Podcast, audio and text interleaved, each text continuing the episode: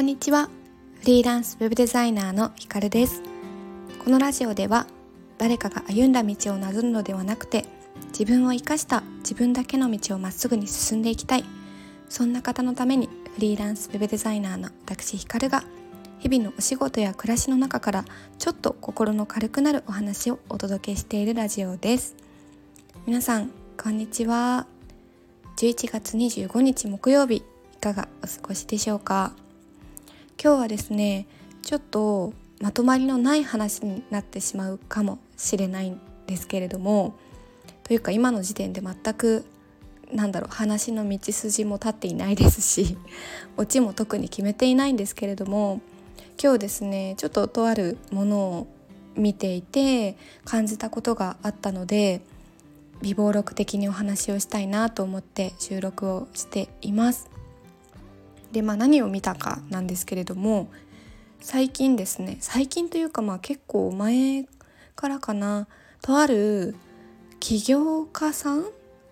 社会起業家さんっていうんですかねの存在がずっと気になっていて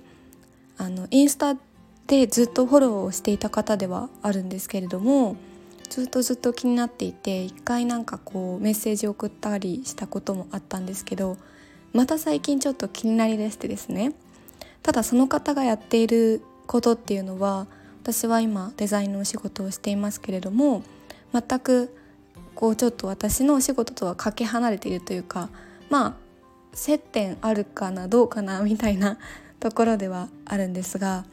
まあ、ちょっとねあのー、私の中で来年お会いしに行こうって決めているのであのねまたそこでお会いできたらまだあれですよ。勝手に自分の中で 決めてるだけなんですけどねそしたらなんかその方のお名前とかも出してお話できたらと思うんですがそうずっとずっと気になっていてで今日ですね今日というか私そういうこの人気になるなっていう方がいらっしゃるともうその人の発信を全部過去から遡ってまずその人の思考とか何を考えてうんなんか今はすごくキラキラ輝いて成功されてるなって私から見ると思うんですけどじゃあ過去どんな風に準備してきてその過程ではどんな発信をしてきて何を感じてきて何を大切にしてきたんだろうっていうことを知るようにしていてっていうかその時間がすごく好きなんですね。なんかその人から何かこう形式だって講座とかっていう形で学ぶっていうのもすごく好きですけどなんか過去の発信とかから遡って思考をインプットするっていう作業というか行動が私自身すごく好きですし、うんと大切にしてきたなと思っています。でまあそんなコーナーがあって今日はその方のですねあの Facebook を遡って見ていました。あのこれを聞くとちょっとストーカーっぽく なんかちょっとこの人気持ち悪いって思われたら嫌だなとも思うんですけどそう過去ねもうどのくらいですかね？56年とか？あの遡って 見ていましてそう。でその中で感じたことっていうのをバババーっとノートにも綴ったんですけどそれがもう取り留めのないというか まとまりがないので今日の配信もまとまりないだろうなと思ったんですけど私から見てその人はすごく挑戦している人だなって感じたんですね。うん、なんか自分のできる範囲でとか流行りに乗っかってとかじゃなくって自分の知らない土地で自分がこう見聞きしたもの感じたことに素直にあ私ができることってこれだ解決していきたいっていう強い思いを持って行動しているなっていうふうに感じていてでまあ今は結構独立して起業とかねフリーランスになる方多いですし私もそうですし周りにもそういう方多くいらっしゃるんですけど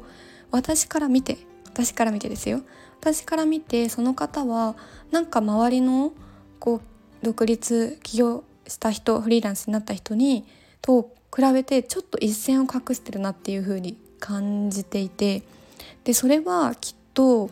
私が思ったのはその自分のできる範囲でっていうよりかはそこを超えていこうっていうなんか気合とかでもそれは自分のためじゃなくて他の人のためこういう問題を解決していきたいっていう気合というかなんかそういう意志とか思いなんだなっていうふうにそういう強い思いなんだなっていうふうに感じました。でとあるですね結構この方は、有名かなと思うんですけどもっとビッグな なんか今日あれですね匿名すぎてちょっと抽象的すぎて伝わりにくいかもしれないんですけどその人と対談してるフェイスブックライブがあってなんかそれを見ていた時にですねなんかその自分の影響の範囲影響を及ぼせる範囲っていうのをすごく大きく見てるんだなっていう風に感じました。なんか例えば社会問題とかニュースで見たりとか私もしても私が何かしたって「てんてんてん」みたいな。私が何かがやってもどうせみたいな形で思ってしまうところをその方って感じた問題を自分ごとに捉えて自分が何かできる自分がやっていかなきゃっていうふうに思う。なんかその気持ちがすごいなっていうふうに感じました。なんかもしかしたら私もそういうふうに、うん、感じるきっかけがあったかもしれないですけどきっとあどうせ私なんかとか誰かがやってくれるだろうなみたいな気持ちで見逃してることってすごく多いんじゃないかっていうふうに思ったんですよね。そう、まあ、なんかその影響を及ぼす範囲の大小ですごいとかなんかその何か評価が決まるっていうわけでもないですけどうーんなんかそのすごいことをやってやろうっていう気持ちもきっとその方にはないんですけど自分事として受け止める範囲の大きさですね。あまとまった。自分事としてこう受け入れて何かしてしよしなきゃって思う範囲の大きさが広いってめちゃめちゃかっこいいなって思ったんですよね。でそこに向かってできることで挑戦していく。その姿がめちゃめちゃかっこよくってでなんかこう今って私もそうですけどずっとでまあコロナっていうのもあるので家の中にいたりとかうーんなんかこう自分の範囲みたいなものを自分で狭めてるような感覚がずっとありましてそう。でも自分の中ではこういうことをしていきたいという気持ちはあるんですけどなんかそれでいいのかなっていう気持ちもあってちょっとこの辺りはまとまってないんですけど私がやっていきたいのって今ももちろん目の前で解決していきたいこともありますけど私の中でその自分がやりたいことできることうん、やっていきたいこと挑戦の範囲っていうのをもっともっと広げていきたいのかもしれないっていうのをすごく感じました。で単純にやっぱりこううちにこもりすぎてる もうねお家大好きっていうのもあるのでそれはねあの仕方ないんですけどなんか私が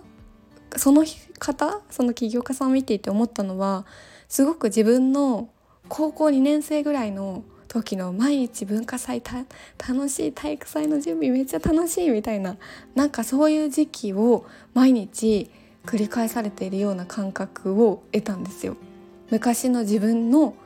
楽しかった時の感情をその人を見てると思い出すんですね。うん、なんか謎ですけど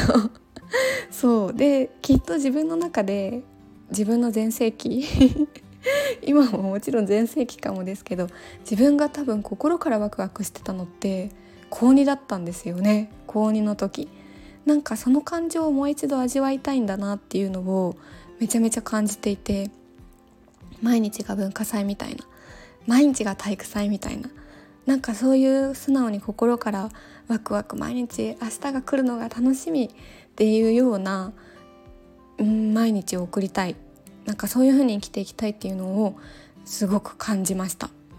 そう。であとはなんかやっぱり今ってうん頑張らなくていいよとかまあもうちょっとこうなんだろうゆっくりでいいよとか私も言いますけどね。そういうメッセージを人に伝えますけどなんか頑張ることを諦めてしまう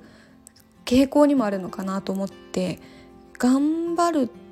な、うん、頑張らなくていいよっていうか、うん、なんかそういうのがあるなっていう風に感じてるんですけど結局今日思ったのって私は頑張ってる自分が好きなんだなって思いました。なんか頑張ってる努力してる自分が好きなんだなって。もちろん自己満足で終わっちゃいけないですし頑張ることとかまあ挑戦することが目的になってはいけない。その先に何かうん解決したい問題があって行動するなんか目的をその先に置くっていうのも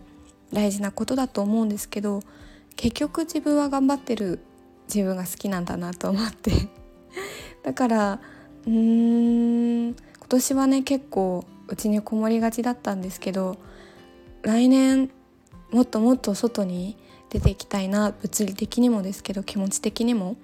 外に出ていきたいなっていう風に感じた今日でした。はい。ねまたちょっとその方にお会いできたらいいなと思っているんですけどね。うんと私は今大阪にいるんですけどその方はもっともっと地方にいらっしゃるようなのですが会いに行きたいなと思ってます。今日はなんだかめちゃくちゃ匿名ですっ ごく抽象的な話で申し訳ないです。私の感情の微暴録で申し訳ないんですけれども皆さんもどうですか？頑張ってる自分好きですよね。頑張ってる自分が嫌いな人っているのかな？分かんないですけど。ねなんかもうしんどくてしんどくてっていうほどに頑張らなくてもいいんですけど。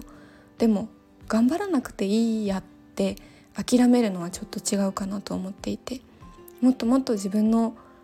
うん見える世界を広げていきたいしもっともっと自分ができる範囲を広げていきたいなっていう風に感じました。はい。なんか熱がこもりすぎて涙が出てきそうに なったので今日はここで終わりにしたいと思います。はい。ではではまた次回の放送でお会いしましょう。さようなら。